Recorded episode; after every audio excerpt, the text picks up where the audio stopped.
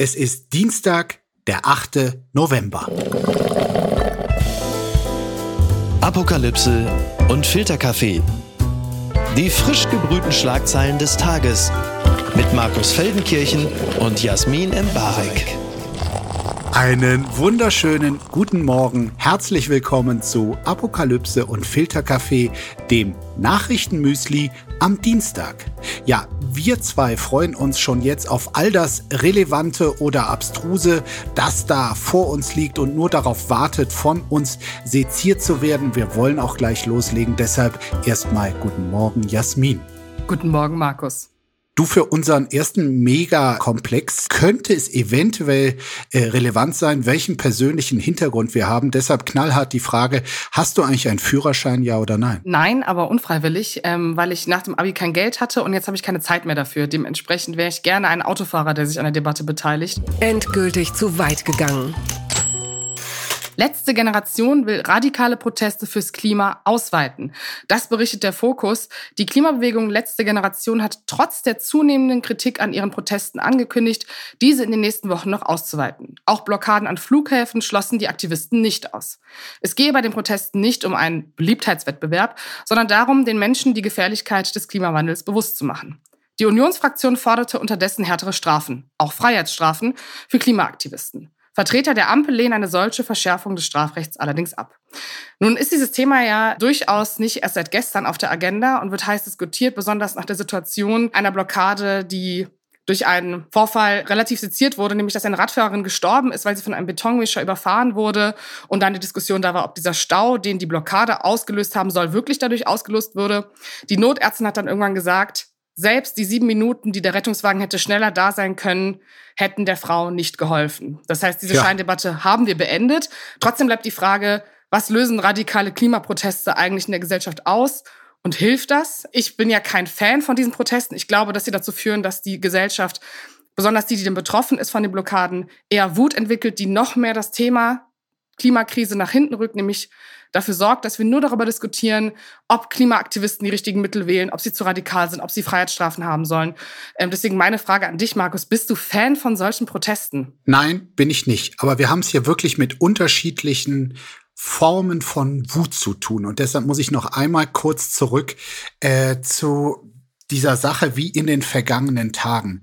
Medien und Politiker diesen Tod der armen Frau wirklich instrumentalisiert haben, weil sie einfach ihren Hass gegen diese Demonstrierenden schüren und, und hier richtig eine Verleumdungskampagne ohne die Fakten gestartet haben. Also, um das klar zu sagen, nicht die Aktivisten haben diese arme Radfahrerin auf dem Gewissen, äh, sondern wirklich ein Lkw-Fahrer, ein, ein Fahrer von einem Betonmischer und auch darüber können wir auch reden, eine fahrlässige Verkehrspolitik, die nämlich äh, absolut zu Ungunsten von Radfahrern ist und Autofahrerinnen und Autofahrer immer noch in einem Maße bevorteilt und ihnen Sonderregeln und auch abstruse Regeln zubilligt. Also das macht mich schon mal wütend.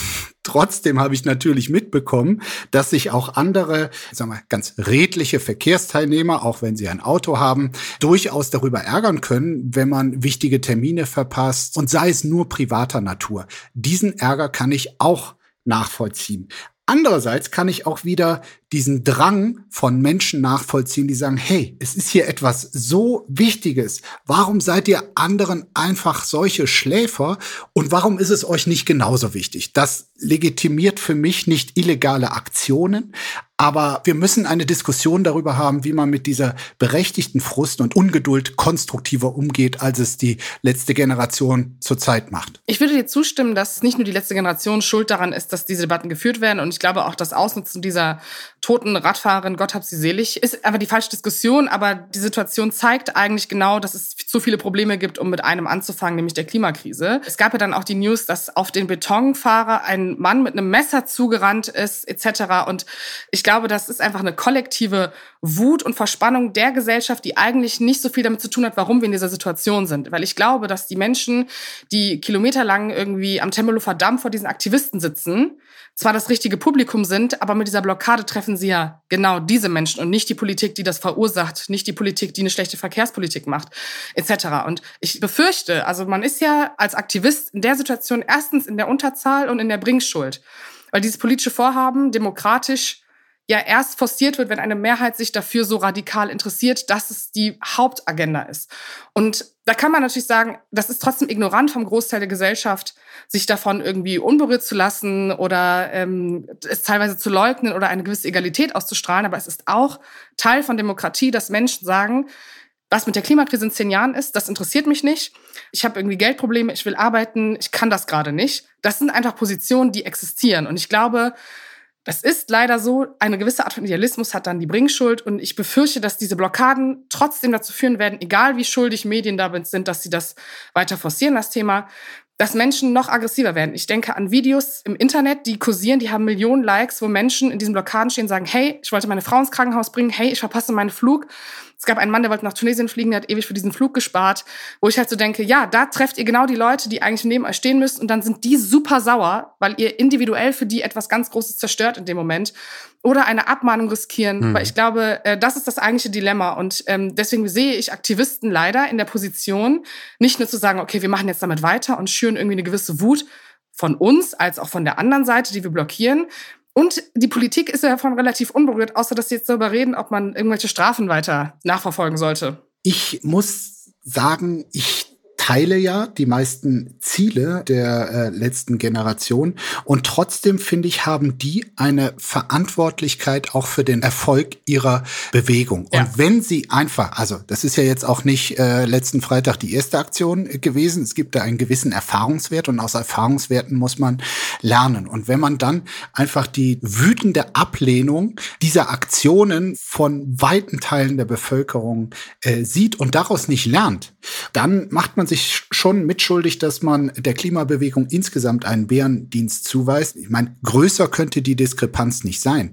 Äh, vor zwei Jahren oder drei Jahren bei den großen Fridays for Future Demonstrationen, da waren alle bis in konservative Mittelschichtkreise, waren da mit ihren Kindern auf der Straße und es gab eine Grundsympathie. Und natürlich kann man sehr, sehr unzufrieden sein darüber, dass äh, politisch trotz dieses Drucks von der Straße relativ wenig geschehen ist. Und trotzdem ist es ganz klar, dass all diese Grundsympathie, die, glaube ich, irgendwie früher oder später wichtiger gewesen wäre, auch für politisches Handeln, weil sich Politiker immer mehr rechtfertigen mussten, dass davon jetzt durch die Aktionen der letzten Generation leider, leider sehr, sehr viel zerstört wird. Absolut. Und ich glaube vor allem, dass sie zu etwas beitragen, was sozusagen dazu führen wird, dass Klimapolitik weiterhin etwas Linkes oder Grünes bleiben wird und wir das nicht als ein kollektives Problem sehen.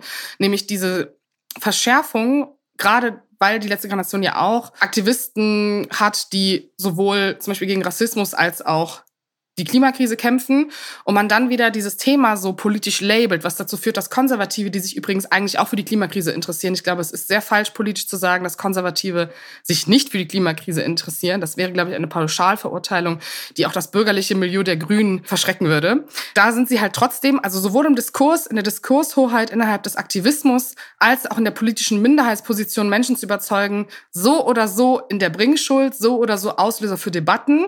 Das ist per se vielleicht nicht gut und stärkt auch den Vorwurf, den ich interessant finde, den die Aktivisten machen, nämlich, dass es eine gewisse Art von unterlassener Hilfeleistung ist, dass die Politik die Klimakrise nicht auffällt, weil sie ja sozusagen eine Welt hinterlässt, die nicht mehr bewohnbar ist in Augen der Aktivisten.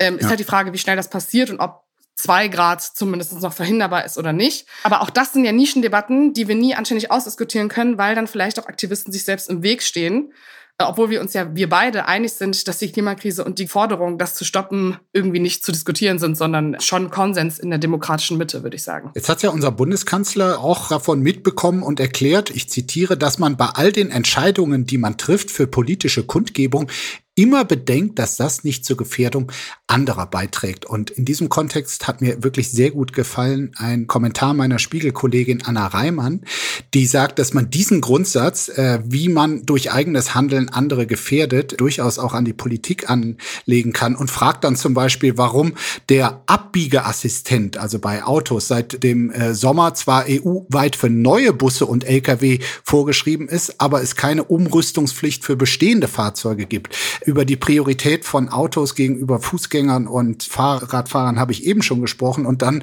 äh, gibt es natürlich immer noch kein Tempolimit auf Autobahnen, das laut Bundesumweltamt immerhin 140 Menschenleben pro Jahr retten könnte. Also diese Frage finde ich sehr gut, die auch mal an die Politik zurückzugeben. Ich glaube, äh, mit dem Topf, den Andi Scheuer da irgendwann erstellt hat, weil es keine Verpflichtung geben konnte, ich glaube, weil es auch mit der GroKo nicht zu machen war, ist man halt nicht weit gekommen. Äh, da würde ich dir komplett zustimmen. Ich muss aber einen ganz kleinen Rant einbauen über sozusagen die Unterlegenheit im Na, Verkehr. Immer. Gegen wen geht's diesmal? Nein, es geht um Rennradfahrer. Und ich okay. meine das wirklich nicht böse. Also so in der Natur gibt es ja Momente, in denen man unterlegen ist. Und was ich wirklich nicht verstehe, auch als Berliner E-Scooter und Radfahrerin auf dem Radweg, es gibt eine gewisse Arroganz von kleinen Verkehrsteilnehmern, die ungeschützter sind, manchmal gegenüber diesen großen Fahrzeugen. Ich bin so Typ, ich bleibe lieber zehnmal an der Ampel stehen, als dass ich mich in die Gefahr begebe, gleich überfahren zu werden. Und ich glaube, so eine gewisse Wut, die manchmal entsteht, die kann berechtigt sein, weil Lkw oder Autofahrer mal nicht aufmerksam sein können oder ignorant. Aber auch dieses ich wollte da gerade lang, der hat mich fast umgefahren. Ja, du hast doch gesehen, dass der links mega schnell angerast gekommen ist. Man hat doch einen Überlebensinstinkt. Und da bin ich manchmal auch so, okay, politisch die eine Diskussion, wie viele Vorteile vier Roller sozusagen haben gegenüber den zwei Rollern, aber so eine gewisse Aggression von Rennradfahrern, die so mit 40 km/h irgendwo langradeln und auch irgendwie andere Verkehrsteilnehmer manchmal irgendwie ich kriege jetzt so viel Hate dafür, aber es tut mir auch total leid, aber ich habe die meisten fast Todesunfallsituationen einfach mit Rennradfahrern, weil die mich überholen, weil die über Rot fahren, weil die einfach aggressiv fahren.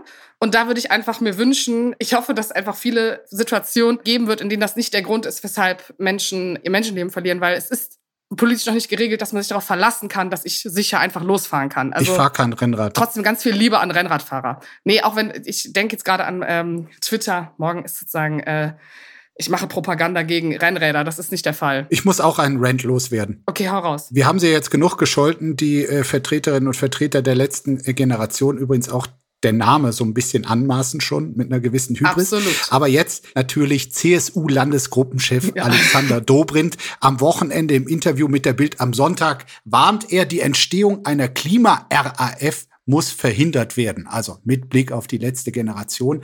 Und da muss ich dann doch sagen, also es ist ja zurzeit sehr beliebt, äh, Verweise auf oder Erinnerungen an die Rote Armee-Fraktion. Das hört man ja immer häufiger. Und ich muss sagen, also einen hinkenderen Vergleich äh, kann es für mich gar nicht geben. Man kann ja mal äh, bei den Hinterbliebenen von Hans-Martin Schleier oder Detlef Carsten Rohwedder nachfragen, äh, was sie von diesem Vergleich halten. Also die Bewusste Gewalt gegen Personen ist nicht zu vergleichen mit den Protesten, zumindest in der bisherigen Form, die wir von der letzten Generation bislang erlebt haben. Und da ist auch wirklich alles, was hier diese RAF-Vergleiche nahelegt, böswillige Polemik. Da stimme ich dir absolut zu. Ich glaube nur, dass auch da die letzte Generation, den Punkt muss ich leider einbringen. Es gibt einige Menschen, die mit diesem Wording auch spielen. Das stimmt. Also sozusagen, die sozusagen eine Art von zivilen Ungehorsam einen Schritt weiter treiben wollen. Und ich erinnere mich an den Tweet eines Aktivisten, Aktivisten, der der ganz schnell gelöscht hat, äh, aber der trotzdem zeigt, was für ein radikales Ausmaß das haben kann. Dass das irgendwie shit happens ne, mit der Rennradfahrerin, aber es ist Klimakampf und wir haben keine Zeit. Ich glaube, das fängt Dobrin mit dem, mit dieser Auffassung schon relativ gut auf. Und ich finde, das ist durchaus etwas, was innerhalb dieser Gruppen ja auch hart diskutiert wird und etwas Gefährliches sein kann, wenn so eine Art von Verständnis von Demonstrieren und Blockadensetzen sich irgendwie durchsetzt. Aber hoffen wir mal, dass das einfach nicht so ist. So, damit haben wir den Podcast voll. Wollen wir noch ein Thema machen? Ja, hau raus, komm. Gib mir Amerika, Baby. Werbung. Mein heutiger Werbepartner ist der neue Podcast Milli Vanilli, ein Popskandal von Wondery. Ich kann mich noch sehr gut erinnern, es war Anfang der 90er, als äh, die Nation ihre Unschuld verlor, die Musikbranche verlor ihre Unschuld, die Nation war in Schockstarre, es war eine, äh, ein nationaler Verrat. Ich war 13 Jahre alt und, und dachte, oh Gott, äh, die Welt bricht zusammen, denn diese beiden Typen, die so fantastisch gesungen haben, ja, die, also, die haben also streng genommen gar nicht. Und die neue sechsteilige Podcast-Serie Milli Vanilli, ein Popskandal, gehostet von Aminata Belli, der erzählt von einem der größten Skandale der Musikgeschichte, denn als 1990 herauskommt, dass Rob und Fab, die beiden Gesichter der Band Milli Vanilli, keinen ihrer Songs selbst gesungen haben, da sorgt das für eine riesige Aufregung in der Öffentlichkeit. Und die beiden Künstler, ja, die wurden zur Zielscheibe der Medien für ihren Ruhm und Erfolg haben sie die ganze Welt belogen. So wird die Geschichte häufig erzählt, aber das ist nur die halbe Wahrheit. Milli Vanilli, ein Popskandal, gibt einen nie dagewesenen Einblick in das, was wirklich passierte, als aus dem Popmärchen ein Albtraum wurde. In exklusiven Interviews kommen Menschen zu Wort, die die Geschichte hautnah miterlebt haben, unter anderem Frontmann Fab Marvin, die Produzenten Frank Farian und Ingrid Segiet und viele mehr. Es ist eine Geschichte über Macht und darüber, was passiert, wenn sie in die falschen Hände gerät. Es ist auch ein Einblick in das Pop-Business, wie Menschen zu Stars gemacht werden, wie schnell sie fallen können und wie weit sie bereit sind, für den Erfolg zu gehen. Milli Vanilli, ein Popskandal, gibt es überall da, wo es Podcasts gibt. Alle Infos findest du wie immer auch in den Show Notes. Und jetzt weiterhin viel Spaß mit der heutigen Folge, die ich übrigens ausschließlich selbst gesprochen habe. Die Schlagzeile des Tages. Die uneinigen Staaten von Amerika. Über die schreibt die neue Züricher Zeitung. Heute wählen die Bürgerinnen und Bürger der USA ja einen neuen Kongress und bei diesen Midterm-Wahlen wird laut der NZZ die starke Polarisierung der US-amerikanischen Gesellschaft deutlich sichtbar und dass sich Demokraten und Republikaner immer weiter voneinander entfernt hätten. Gleichzeitig seien in beiden Parteien die radikaleren Politiker häufig erfolgreicher auch die politisch motivierte Gewalt hat drastisch zugenommen. 2021 gab es 10.000 Drohungen gegen Mitglieder des Kongresses und damit etwa zehnmal so viele wie noch 2016. Also der NZZ zufolge leben die meisten Bürger der USA heute in einer Bubble von Gleichgesinnten, so schreiben sie, während sich die Bundesstaaten untereinander immer stärker unterscheiden. Das sind jetzt mal Erkenntnisse, die andere schon vor zehn Jahren hatten, aber sie sind deshalb nicht falsch. Jasmin, hast du irgendwelche Erwartungen persönlicher Art an diese Midterm-Wahlen heute? Ehrlich gesagt, und das ist vielleicht ganz naiv europäisch eng gedacht, ich interessiere mich wahnsinnig dafür, welche Auswirkungen Elon Musks Twitter-Einkauf auf die politische Begleitung der Wahlen hat. Ich glaube, das ist das Einzige, worauf ich mich sehr fokussieren werde und einfach hoffen werde, dass etwaige Horrorszenarien, politische, wie sie gezeichnet wurden, äh, nicht eintreffen. Ja, also die, die Szenarien sind so, dass die Republikaner zumindest eine Mehrheit im Repräsentantenhaus erreichen könnten, wahrscheinlich werden, vielleicht auch im Senat und äh, dass Joe Biden und seine Regierung dann quasi noch etwas lahmgelegter sind für die letzten zwei Jahre der Amtszeit, als sie es ohnehin schon sind. Und das wiederum dann natürlich so eine komplett lahmgelegter Präsident auch nicht die beste Voraussetzung ist für den Präsidentschaftswahlkampf in zwei Jahren, für den sich bekanntlich Donald Trump nicht nur warm läuft. Also das ist ja, der trommelt ja jeden Tag äh, wie ein Verrückter, damit äh, kaum jemand auf die Idee kommt, er könne am Ende doch nicht antreten. Also ich lege mich da fest, er wird in jedem Fall antreten. Vielleicht zur Kernfrage, da interessiert mich schon deine Meinung. Es gibt jetzt auch unter Demokraten viele, die sagen, der gute Joe Biden mag ja im Kern ein anständiger Mann sein. Es ist auch gut, dass er vor zwei Jahren gegen Donald Trump gewonnen hat. Aber gerade wenn jetzt heute die Wahlen zugunsten der Republikaner ausgehen, da wird, glaube ich, der Druck auf Biden noch mal stärker steigen, einen Verzicht äh, zu erklären. Also zu sagen, eine Amtszeit genügt mir, eine zweite will ich nicht. Viele versprechen sich davon, glaube ich, größere Chancen gegen Donald Trump, der Bidens Schwachpunkte natürlich schon sehr sehr, sehr gut kennt. Keiner hat einen besseren Riecher für die wunden Punkte von anderen als äh, Donald Trump. Was glaubst du, wäre ein Rückzug Bidens äh, gut und sinnvoll, um eine erneute Präsidentschaft von Donald Trump zu verhindern. Soweit äh, ich das laienhaft bewerten kann, glaube ich, ist sozusagen im Vergleich unsere Debatte darüber, ob Friedrich Merz nächstes Mal zu alt für eine Kanzlerkandidatur ist und man dann das Alter von Joe Biden sieht, für mich eine absolute Red Flag. Also ich finde Joe Biden definitiv zu alt fürs Amt im Sinne von, man merkt ihm ja auch an, dass es eine gewisse Langsamkeit in seinen Bewegungen etc. gibt. Und ich glaube, die Verantwortung, wenn man ein Land regiert. Ist das schon Altersdiskriminierung? Nee, ehrlich gesagt, ich möchte bitte, dass du persönlich verhinderst, wenn ich mit 70 mich für irgendwas aufstellen lasse, dass du das verhinderst, ja, in diesem Podcast nochmal. Das, darauf gebe ich dir hier mein Wort. Ich finde es ein bisschen unverantwortlich. Ich probier's. Weil gerade auch sozusagen diese Euphorie, die die Demokraten das letzte Mal hatten, rund um äh, Schlüsselfiguren wie Ocasio-Cortez zum Beispiel oder Kamala Harris, ist halt irgendwie futsch in dem Moment, als Joe Biden dann trotzdem Präsident wurde und man diese Langsamkeit der alten Demokraten und auch dieses Obama-Feeling war weg. Also im Groben und Ganzen dieses diverse, neue, politisch starke, mit viel Power embraced sorry für das Denglisch, jetzt freuen sich wieder alle Hörer, embraced Joe Biden nicht wirklich. Du kannst es ja immer, wenn du denglische Begriffe sagst, einfach übersetzen, dann ist die Kritik vielleicht nicht groß. Auf eine gewisse Art verkörpern. Ähm, Umarmen. Das, das macht Joe Biden nicht und ich finde auch das Szenario, dass Kamala Harris dann sozusagen übergangsweise und man weiß nicht, und man weiß auch nicht, wie lange dieser Mann noch lebt. Das sind für mich alles so Punkte, wo ich einfach denke, verantwortlich wäre es zu sagen, zumindest nach dieser gesamten Amtszeit den Platz frei zu machen, vielleicht auch im Wahlkampf eine junge Person zu forcieren, vielleicht sogar mit Migrationshintergrund, um diesen großen, linken, sehr enttäuschten demokratischen Flügel abzuholen. Da hat man, glaube ich, mehr Chancen gegen Populisten, als wenn man das Gefühl hat, man muss irgendwie die Mitte zueinander führen, weil was soll schon Mitte sein und wie definiert man Mitte gerade in den USA? Ich bin sehr gespannt auf die Ausgang der heutigen Midterm-Wahlen und äh, vielleicht liegen die ganzen Umfrageinstitute ja auch äh, wieder mal falsch falsch. Äh, Umfragen gerade in den USA sind ja letztlich auch besseres äh, Kartenlesen. Und wer weiß, wenn es äh, keine Zukunft für Joe Biden gibt, dann muss halt der junge Bernie Sanders noch mal ran. Bitte empören Sie sich jetzt. Uns ärgert die Doppelmoral. So die Headline der FAZ. Der katarische Außenminister Mohammed bin Abdurrahman El Thani reagiert im Interview mit der FAZ empfindlich auf Kritik aus Deutschland.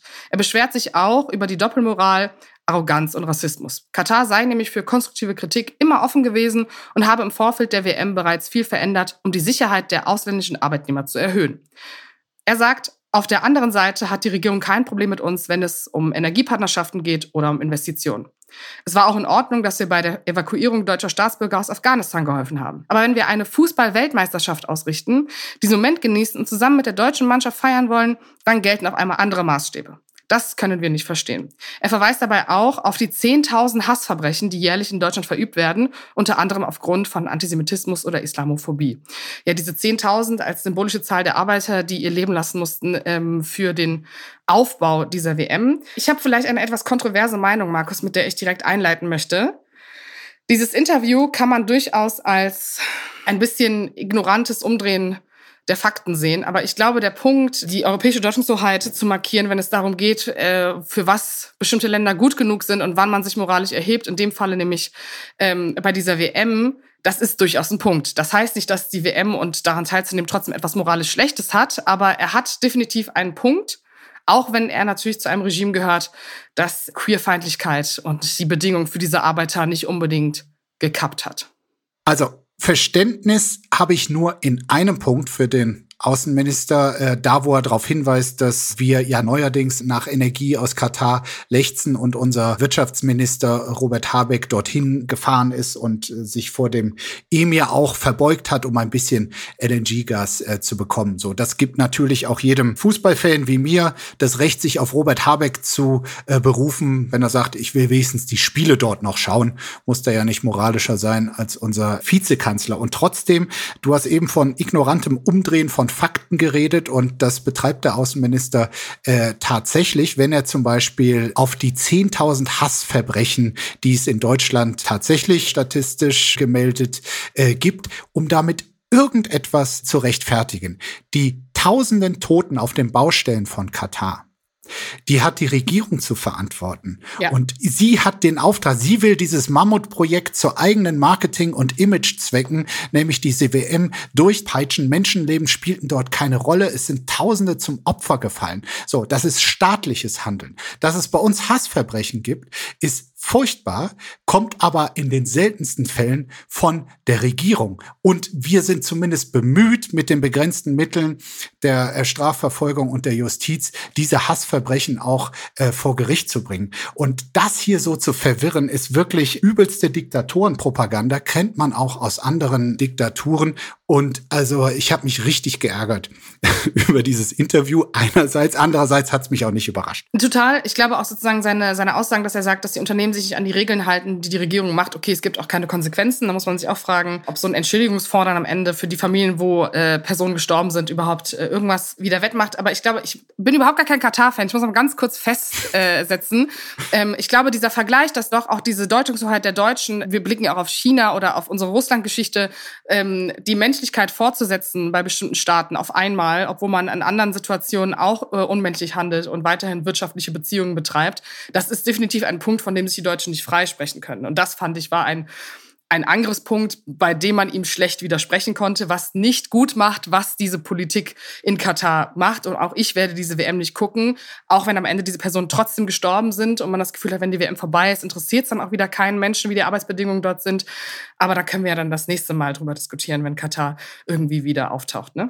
Hier noch so ein schöner Satz. Mit der Weltmeisterschaft wurden jetzt schon viele Fortschritte erzielt, sagt der Außenminister. Es gibt hochmoderne Infrastruktur, für deren Bau man eigentlich 20 Jahre brauchte, die aber in zehn Jahren fertiggestellt wurden. Wir haben jetzt ein modernes elektrisch betriebenes U-Bahn-System. All diese Dinge wurden vorangebracht, weil wir auf ein so wichtiges Ereignis zusteuern. Die WM-Ausrichtung war ein Segen. Er redet nur über Infrastrukturprojekte. Er redet nicht über Menschenrechte, weil sie da natürlich überhaupt keine Verbesserung wollen. Und es stimmt, also vor vier Jahren wurde die WM an Russland vergeben. Insofern ist quasi diese These Wandel durch Handel äh, allein dadurch äh, oder durch Kooperation komplett äh, widerlegt. Also bitte, liebe FIFA, liebe Mafia-Organisation FIFA, vergebt solche Turniere nicht mehr an Diktaturen. Amen. Unterm Radar.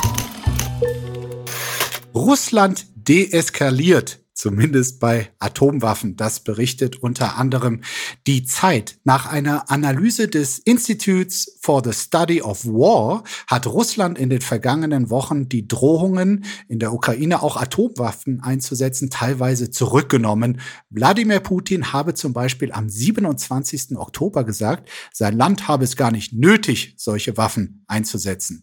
Dass Russland nun zumindest in diesem Bereich deeskaliert, liegt dem Institut zufolge auch daran, daran, dass die Drohungen nicht wie gewünscht gewirkt haben. Die Ukraine hat sich von den Drohungen jedenfalls nicht einschüchtern lassen und auch die Verbündeten der Ukraine haben an ihrer Unterstützung festgehalten. Jasmin, wie erleichtert bist du? Ich glaube, es war sogar so, du hast dich gar nicht erst einschüchtern lassen. Ne? Also ich meine, Putin hat ja gesagt vor wenigen Wochen erst, also das sei kein Bluff.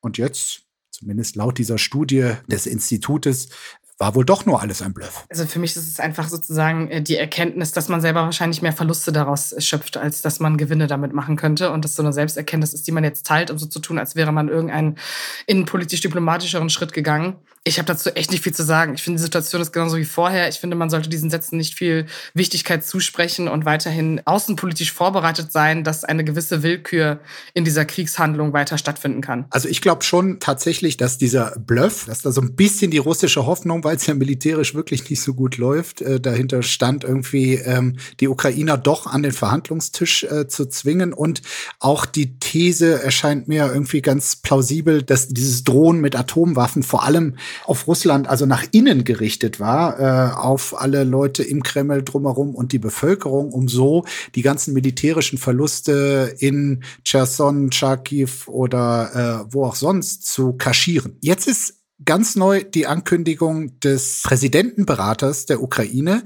dass sie sagen, also ähm, wir würden gerne mit Russland verhandeln, allerdings bitte erst mit dem Nachfolger von Wladimir Putin. Ist das jetzt, sagen wir mal, äh, Wunschdenken oder ist das die richtige Strategie? Also Verhandlung erst dann, wenn Putin weg ist. Ich fürchte, dann könnten wir uns doch noch auf einen sehr langen Krieg einstellen. Das befürchte ich auch. Vor allen Dingen, also ich verstehe, warum das so formuliert wird und ich würde dem per se auch eigentlich zustimmen. Aber die Frage ist, ob das sozusagen einen äh, gewissen, auch innenpolitischen Druck ausübt, dass die Leute das Gefühl haben, okay, man könnte die Situation beenden und dementsprechend auch das Leid der russischen Söhne, wenn man darauf eingeht und vielleicht Wladimir Putin einfach mal äh, kämpferisch das Aus ansagt. Die Frage ist aber auch ehrlich gesagt, wer da der Nachfolger wird und ob das überhaupt eine bessere Situation ist. Ist ja auch wieder was, das politisch in den Sternen geschrieben ist oder zumindest uns Lavrov bescheren würde. Dementsprechend same all story dann am Ende. Unbegrenzte Unmöglichkeiten. Streit um Bürgergeld, Ampel weist Merz Vorschlag zurück. Das berichtet die Tagesschau. SPD und FDP haben den Vorschlag von Friedrich Merz bei dem geplanten Bürgergeld vorerst nur die Regelsätze zu erhöhen, zurückgewiesen. Dass die Union das vorschlägt, zeigt, dass es ihnen und insbesondere Friedrich Merz offenbar gar nicht um Arbeitsanreize, sondern nur um die eigene Wahrnehmung in der Debatte geht. Das erklärte FDP-Parteivize Johannes Vogel. Die Einführung des Bürgergelds ist eigentlich für den 1. Januar geplant. Der Bundestag soll am Donnerstag darüber abstimmen. Für das geplante Gesetz ist jedoch auch die Zustimmung des Bundesrats und damit der Union geführten Länder nötig. Also das Debakel, dass die Union dem Vorhaben im Weg steht, das von Bundesarbeitsminister Hubertus Heil lange geplant wurde und vorsieht, dass nicht nur Menschen 50 Euro mehr bekommen ab Januar, die zurzeit Hartz IV beziehen, sondern dass auch eine andere Sprachlichkeit, was diese Sozialleistung betrifft, eingeführt wird, da sieht die SPD sich, glaube ich, im Trauma ihres eigens geschafften Hartz IV. Ich glaube, über das Bürgergeld wurde in diesem Podcast schon so oft gesprochen und es wurde schon sehr oft zitiert. Ich finde Friedrich Merz Einstellung, jetzt einen Cut zu machen, der nur sagt, okay, mehr Geld und wir lassen das System so, wie es ist, wirkt einfach wie so ein sehr opportunistischer Wurf, den man gerade bringt, weil äh, gerade Hubertus Heil mit seinem Ministerium in den letzten Monaten, in der letzten Legislatur durchaus inhaltlich gut abgeliefert hat und man jetzt so einen Punkt gefunden hat, wo man sagt, okay, da grätschen wir jetzt kurz rein und man fragt sich eigentlich, wieso. Du hast vollkommen recht. Äh, die Union hat bis vor kurzem immer nur diesen geringen Abstand zwischen dem erhöhten Bürgergeld und den regulären niedrigen Löhnen beklagt. Und wenn Merz jetzt sagt, wir machen nur das mit der Erhöhung äh, des Bürgergelds, 50 Euro ein paar zerquetschte, sehr, sehr wenig, aber so und lassen das andere weg. Das ist erstmal nicht konsistent, aber du, du hast es schon gesagt, das ist natürlich auch ein Spiel Spiel mit dem politischen Gegner. Die SPD will ihr Hartz-IV-Trauma überwinden und das funktioniert natürlich nicht, wenn man nur den Regelsatz äh, ein wenig erhöht, sondern die SPD hat ja vor allem darauf gedrängt, ein bisschen mit den Grünen und gegen die FDP, dass da viel mehr quasi von Hartz IV verschwendet, weshalb man es tatsächlich Bürgergeld nennen kann, nämlich das Hartz-IV-Regime, all die Zwangsmaßnahmen, dieses schnelle Zugreifen auf Schonvermögen, das soll ja tatsächlich deutlich abgeschwächt werden und genau genau diesen Part will äh, Friedrich Merz jetzt separieren und dann müsste es tatsächlich weiter Hartz IV heißen, wäre dann eine gewisse Gemeinheit. Ja, vor allen Dingen äh, spielt die Union wieder mit diesem alten Ressentiment. Alle Menschen, die Hartz IV bekommen, sitzen zu Hause und sind faul und denen sollte keine Vertrauenszeit gewährt werden, die die SPD ja ermöglichen will, dass sozusagen die sechs Monate nach Beginn es keinen Druck geben soll. Das hat ja damit zu tun, dass erstens viele Menschen, die Hartz IV beziehen, Zusatzleistung bekommen, weil sie arbeiten und ihr Geld nicht ausreicht, weil der Mindestlohn nicht ausreicht. Das heißt, es ist ja eigentlich nur eine Verarztung des hinkenden Arbeitssystems und sozusagen der zu geringen Bezahlung, wo auch die SPD Verantwortung für trägt. Aber prinzipiell sozusagen der Ansatz zu sagen, okay, sozialere Politik und ich erinnere mich an Respekt für dich, Olaf Scholz, großes Gesicht im Wahlkampf. Das ist, finde ich, etwas, wo dieser Ansatz der SPD durchaus zu sehen ist. Also ich muss ehrlich sagen, zu sagen, dass dieses Schonvermögen denen zu hoch ist, erstens, welcher Hartz-IV-Empfänger, der nebenbei arbeitet oder welcher Hartz-IV-Empfänger hat nicht schon alle seine Ressourcen oft verbraucht, weil das System keine andere Möglichkeit mehr lässt? Und von wie vielen Menschen sprechen wir, die einen Grundwert von 150.000 Euro haben? Ich finde, es ist auch so eine Scheindiskussion an der falschen Stelle. Und dementsprechend, und das ist vielleicht noch eine andere Schublade, die ist vielleicht aber zu groß, wenn man an Kinder denkt, die arbeiten gehen, die sowieso schon Teile abgeben müssen und sich vielleicht was ersparen, einen Führerschein etc. Das alles zusammen zu addieren und äh, das ist einfach eine relativ große soziale Frage, die vielleicht auch zu schnell gerade bearbeitet wird. Aber da so im Weg zu stehen, so dass eigentlich gerade die Union diesen Start vom 1. Januar verschiebt, was halt hunderttausende Menschen betrifft, die mit der Inflation sowieso nicht zurechtkommen, für die diese 50 Euro das Mindeste sind, um weiter und besser zu überleben, finde ich ein bisschen falsche Profilierung und Themenfindung für Friedrich Merz, der ja anscheinend noch nicht so wirklich seine politische Themenausrichtung gefunden hat, seitdem er Oppositionsführer ist. Darüber wird immer mehr gesprochen in Berlin. Äh, ist das die richtige Oppositionsstrategie? Hilft oder schadet der CDU-Vorsitzende Friedrich Merz seiner Partei und der Union an sich? Äh, also auch in der Union wird ehrlich gesagt schon natürlich nicht von allen, aber von einigen darüber gesprochen, ob äh, Friedrich Merz eigentlich der richtige Vorsitzende ist, äh, ob es die richtige Strategie ist. Also ich kenne Abgeordnete aus der äh, Ampelkoalition, die sagen, wenn sie ganz ehrlich reden dürfen, dass äh, niemand diese latent zerstrittene Ampelregierung stärker zusammenhält als der CDU-Vorsitzende Friedrich Merz, dass quasi Merz sowas wie eine Lebensversicherung für die Ampel ist, weil immer wenn intern äh, irgendwas kritisch kritisch äh, kritisiert wird am Ampelkurs, da würde dann schnell von oben gesagt, naja, willst du lieber Friedrich Merz als Kanzler haben? Und es kann schon sein, dass es in der Bevölkerung durchaus einen Wunsch gibt, äh, eine Alternative zur Ampel zu haben. Aber die personelle Alternative Friedrich Merz für viele doch absurd erscheint. Ist auch schön für die Ampel nochmal zu signalisieren, dass es alles irgendwie so eine äh, Hauptsache nichts anderes Koalition an der Stelle, um ehrlich zu sein. Aber Friedrich Merz so in seinem dritten Wahlgang auch einfach als Parteivorsitzender jetzt auch nicht unbedingt die politische Agenda, die sich die gesamte Union gewünscht hat. Und ich glaube, das zieht sich jetzt gerade so ein bisschen durch, weil ähm, man als Parteivorsitzender ja auch irgendwie seine ganze Partei zusammenhält. Es gibt äh, weniger Populismus von Merz, den nicht die ganze Union mitträgt. Und ich glaube auch, dass die Figur Friedrich Merz, ich assoziiere mit Friedrich Merz vor allen Dingen, dass er noch nochmal irgendwie es beweisen wollte, diesen Merkel-Zwist. Also ich assoziiere mit ihm keine klare politische Linie, die mir jetzt eine wirtschaftlichere Union versprechen würde, etc. Äh, deswegen glaube ich auch, dass dieser Unmut, den du übrigens nicht nur aus der Ampel hörst, sondern wie ich finde, auch von so Mitarbeitern, äh, die für die Union arbeiten, die das Gefühl haben, sie wissen gar nicht, wie sie inhaltlich äh, mit diesem Mann arbeiten sollen, weil es mal irgendwie Ausrutscher gibt wie Sozialtourismus oder jetzt diesen Moment, wo du das Gefühl hast, wenn Friedrich Merz irgendwo spricht, wirkt es auch mal so ein bisschen laissez-faire. Das habe ich mir eben kurz angeguckt und jetzt habe ich so diese Idee dazu. Ähm, ich glaube, dass Friedrich Merz als Kanzlerkandidat auch nicht funktionieren wird. Da werden sich andere, vielleicht auch altbekannte Lieblinge dieser Podcast-Serie ähm, zu Wort melden. Robert Habeck ich wusste gar nicht, dass er zur Union gewechselt hat, aber beim bürgerlichen Profil der Grünen würde es ja passen. War äh, kurz verwirrt, ja. Also ich kann mir überhaupt kein Szenario vorstellen, dass Friedrich Merz freiwillig sagt, wo er die Chance hat, Kanzlerkandidat zu werden. Ich mache es nicht, aber klar, es gibt immer Konstellationen, wenn die Umfragewerte nicht gut sind, dass sich auch der eine oder andere in der Partei zusammenschließt und ihm dann bedeutet, mach Platz für jemand anders. Also Jens Spahn, wenn du ihn ansprichst, mir dröhnt der Kopf immer noch. Ich habe zurzeit nur Jens Spahn im Kopf, weil ich die Dokumentation von Aljoscha Pause, äh, die bei RTL Plus jetzt äh, zu sehen ist, äh, habe, über Jens Spahn. Es sind neun Teile, ein, ein Viertelstunden lang jedes Teil. Ich habe also elf Stunden Jens Spahn äh, hinter mir. Und ich muss sagen, es gibt wirklich sehr, sehr schöne, entlarvende Momente über Jens Spahn, die Person Jens Spahn, aber auch über die Mechanismen unseres äh, wirklich wirren Politikbetriebs. Und es war zu ausführlich. Es war wirklich alles, was Jens Spahn in den letzten fünf Jahren, so lange hat ja Aljoscha Pause ihn da begleitet, wirklich sehr intensiv, aber wirklich alles, was in dieser Zeit gesagt hat, wurde lang und breit rechts und links dokumentiert. Jens Spahn ist jetzt nicht Winston Churchill, nicht mal Donald Trump, nicht mal Angela Merkel und elf Stunden Spahn. Äh, für mich hätte es auch ein bisschen weniger sein können. Aber natürlich weiß man danach, also am Machtwillen wird es jedenfalls bei Jens Spahn nicht scheitern. Ich habe es noch nicht gesehen. Ich werde es gucken und dann werde ich dir sagen, ob ich das gut finde oder nicht. Aber ich stelle dir eine abschließende Frage. Glaubst du denn, basierend auch auf dieser Doku, dass Jens Spahn Kanzlermaterial ist, Markus?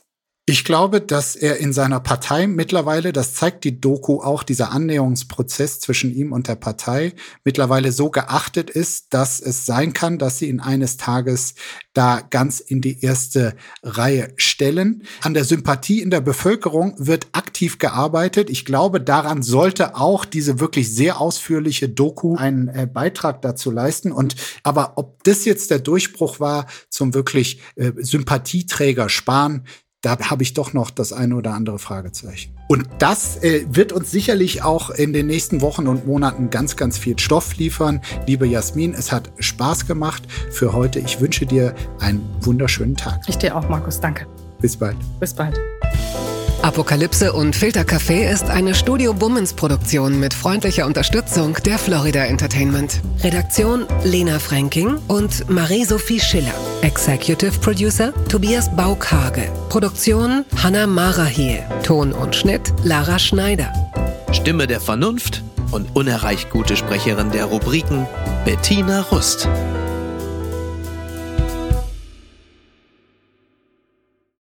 Ich dachte ja, wir machen einen Podcast zusammen, Joko, und dann ähm, hängen wir einfach ab, einmal die Woche, unterhalten uns ein bisschen lustige Alltagsbeobachtung, manchmal politisches ja. Take, dies, das, Feierabend. Was stattdessen passiert, ich muss Sport machen. Schöne naja, Scheiße. Auf eine gewisse Art und Weise ist es aber auch abhängend, ne?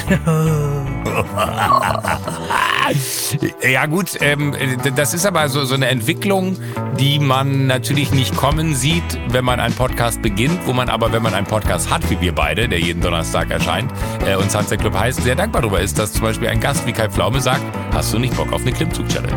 Ja, und jetzt mache ich seit zweieinhalb Monaten, trainiere ich Klimmzüge, bald ist es soweit, die große Auflösung, habe ich es geschafft, einen Klimmzug zu schaffen, also habe ich es geschafft, ihn zu schaffen und die Laune ist im Keller bei mir, außer natürlich, wenn wir uns unterhalten miteinander, aber den Rest der Zeit, den ich nicht mit dir Podcast mache, mache ich ja Sport.